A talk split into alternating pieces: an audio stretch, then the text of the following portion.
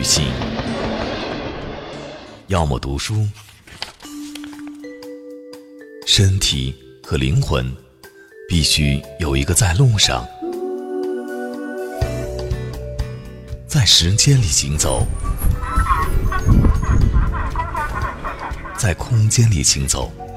最灯亮的，请行人迅速通过，祝您一路平安。最灯亮的。身体行走，灵魂行走，记下生命的痕迹，留给自己一份回忆。这里是背包客有声电台，陪你一起感受人生路上的风景。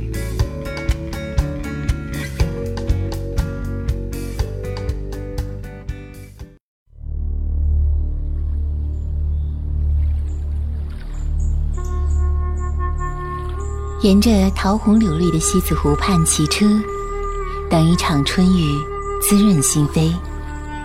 徘徊在清河坊，寻寻觅觅那前尘的牵挂。站在断桥上，等待千年的相遇与爱恋。沿着大运河徒步行走，感受沉淀着历史的长河从身边缓缓淌过。很多缠绵悱恻与这里有关，很多英雄气概在这里长眠。这里是杭州，一个令人梦驰神往的地方。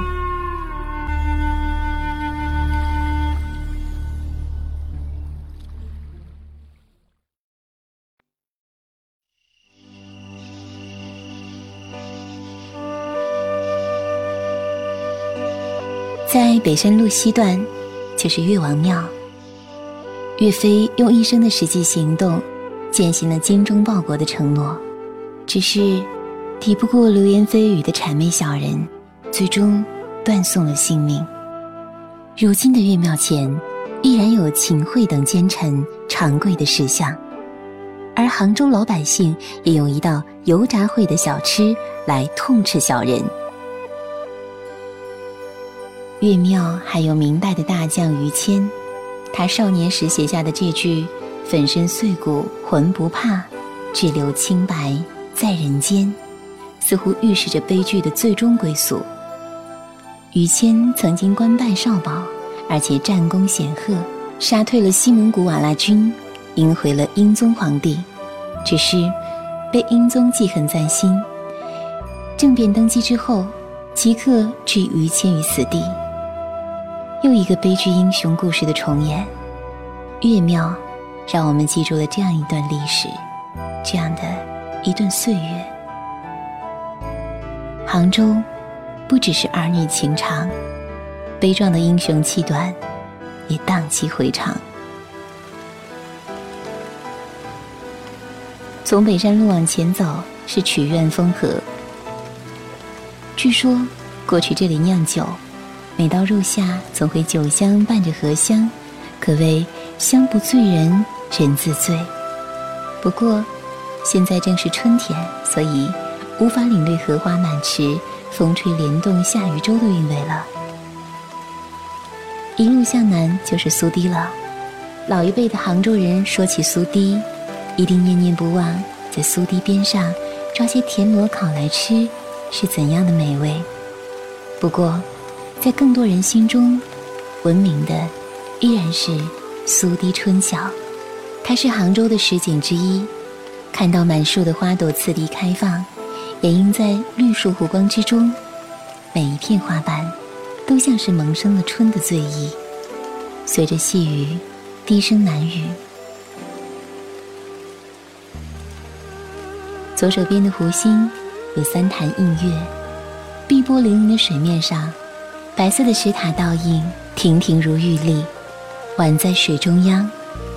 看那边背着包的游客，拿出一元的钞票，为背面三潭映月的图案是从哪个角度选景的而争论不休。苏堤一路向南，经过六桥到花港观鱼，再到南山路就是雷峰塔了。旧时的雷峰残塔已然不在。新塔是民国时期修建的，南面的雷峰塔和北面的宝柱塔交相辉映，所以俗语说“雷峰如老衲，宝柱如美人”。不过，塔下没有法海或是白娘子，只有地宫遗址可以参观。雷峰塔后是南屏山，旧石井的南屏晚钟，就是说的这里。听梵音钟声回荡耳边，将这个城市洗尽铅华。沿南山路一直往前的这个是长桥公园，十八相送就发生在这里。传说，亲密的恋人们只要沿着这座不长的长桥，往往复复走上十八个来回，就能够相爱到永远，再不分离。人们说，爱情总是让人失去理智的东西，所以，即使只是杜撰又何妨？热恋中的人。不会放过哪怕一点点能够让爱情永久保鲜的东西，那么这些关乎爱情的圣地，永远值得驻足停留。从长桥公园沿万松岭路上去，大概一站路的脚程是万松书院。梁祝同窗三载的艳遇故事就发生在这里，又一个让人潸然泪下的爱情。这里保存的是甜蜜的情窦初开和羞涩的少年情怀。不过现在，在一个剩男剩女被大肆渲染的年代，万松书院无疑再次担纲了延续爱情的重要角色。这里成为了杭州城相亲大会的根据地。每到周末，就会有上千单身男女的信息被制作成标签或是贴纸，在长长的绳子上飘荡。何时能够找到自己人生中的另一个半圆，组成完美的婚姻，是需要时间慢慢等待的。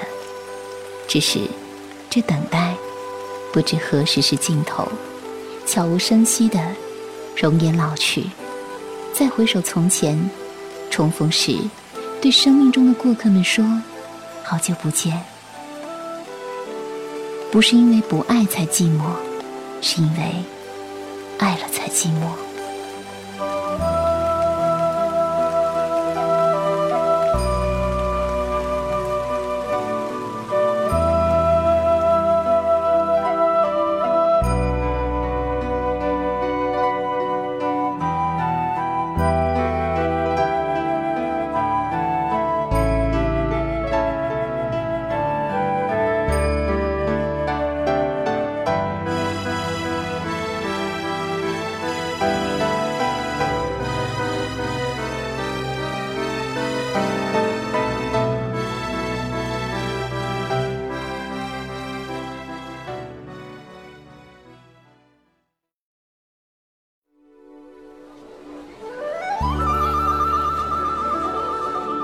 返回南山路，从柳浪闻莺向东，只需要几分钟的时间就可以来到清河坊。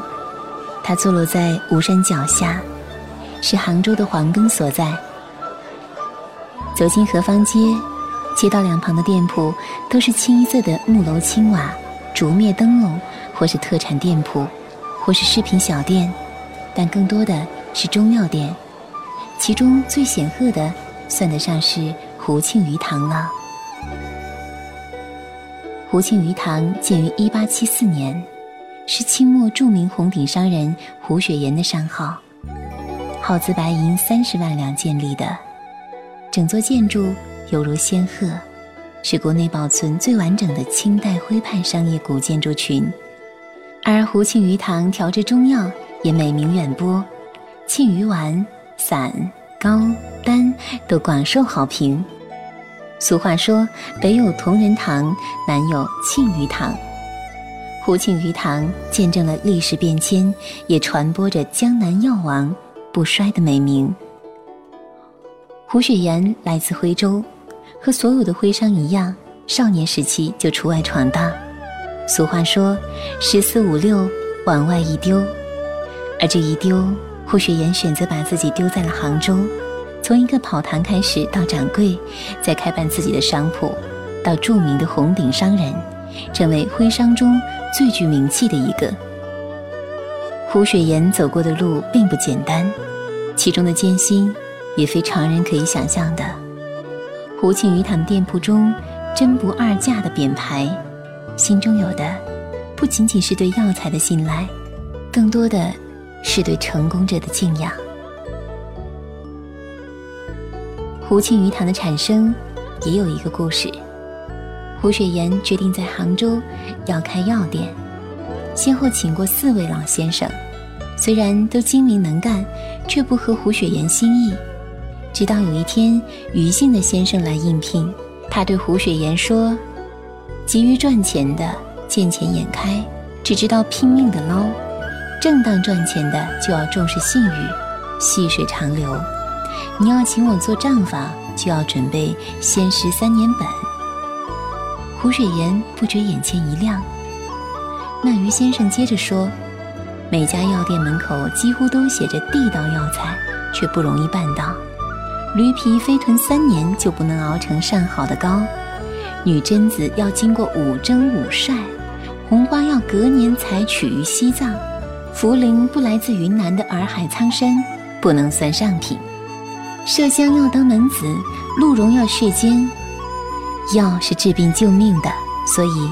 贵到犀角、羚羊，见到通草、马脖，都必须精选精挑，不能含糊马虎。不在质量上胜过他家，又怎么能打响牌子？开药店总得图个百年大计。归根结底一句话：识得三年本，才能慢慢盈利。不然，还请另请高贤。诚信也是胡雪岩经商的座右铭，因此心服口服。他请于先生做账房，把药堂称作胡庆余堂。胡庆余堂后面是中药博物馆，里面陈列着很多中药，闻到了吗？淡淡的中草药的味道，带着一点点甜味，一点点涩味，就是这样清清淡淡散落到空气的微粒中。人参、鹿茸、甘草、当归、蛤蚧。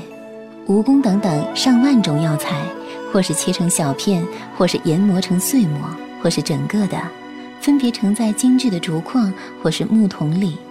上面的标识告诉你：麝香可以止痛催产，甘草可以补脾益气、润肺止咳等等。每一筐的药材都像是一件件艺术珍品，向世人展示着璀璨中药文化的魅力。除此之外，这里还有中药植物。动物矿石标本，当然，这里的镇馆之宝是七千年前浙江河姆渡文化时期西汉长沙马王堆和宋代泉州湾沉船等地出土的药材。虽然已经石化，却依然令人叹为观止。前厅有窗口零售中药材，看白大褂的老师傅用精巧的小秤称药，维持上翘。细细秤杆上的刻度闪着金光，称好之后，师傅把秤盘上的药草倒在纸上，细细地叠成方方正正的小药包。我想，这样原汁原味的老字号中药店，在很多地方怕已经很难找到了吧。后面的手工作坊厅中，经验丰富的老药工现场对中药材进行手工的切片、研磨。看大块我分不清材质的药材被切成薄片，看车药的大刀起起落落，古老又神奇。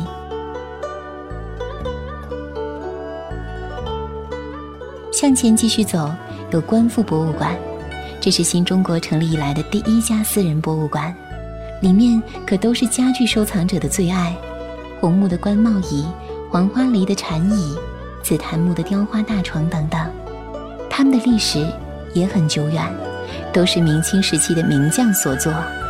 想想从前钟鸣鼎食之家，富丽堂皇，不也是从这精雕细琢的家具中窥见端倪吗？清河坊的尽头是保和堂，这个名字你一定熟悉，它是《白蛇传》中许仙学徒的地方。这是一家有近千年历史的中药铺。因为无偿为附近的穷苦百姓看医问药，获得了广泛的赞誉。只是清末年间，随着胡庆余堂的日益兴旺，保和堂才走向衰败。如今这里是游客们常来的地方，门口的许仙铜像成为许多人一定要合影留念的地方。许仙穿着长衫，撑着油纸伞，是在等待白娘子的归来吗？现在的保和堂里依然出售自制的药酒和药茶，那飘着白色花瓣的是菊花茶。一朵朵的杭白菊绽放在药茶中，可以清肝明目和散风清热。滚烫的一大碗，不要急着一口喝下去，它有一点点的涩味，却口齿留香。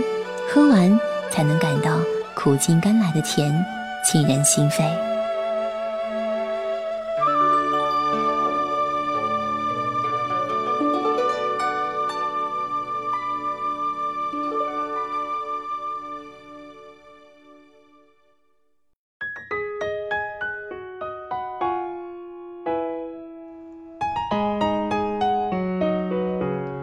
离开一个地方，风景就不再属于你；错过一个人，那人便与你无缘。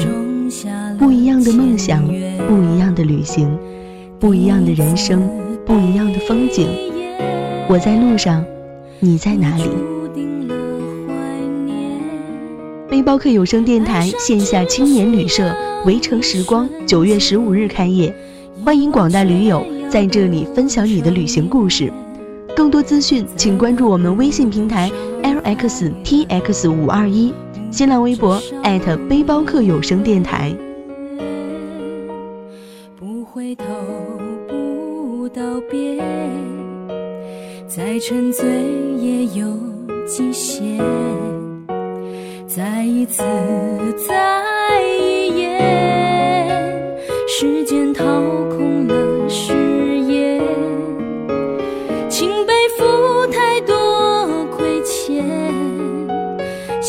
想着太多从前，呼吸沉重绵延，脚步如。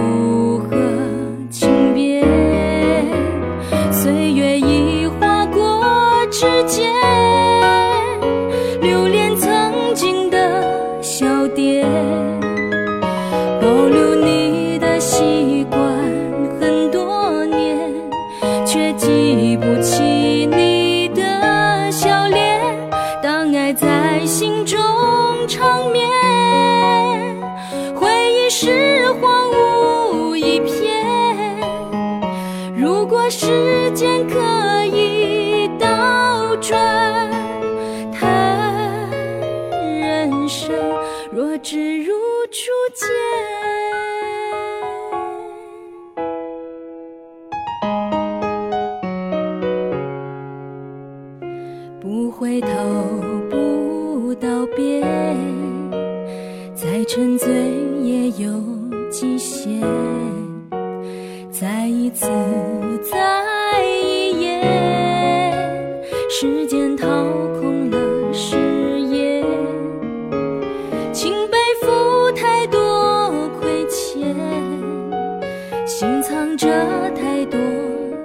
前，呼吸沉重绵延，脚步。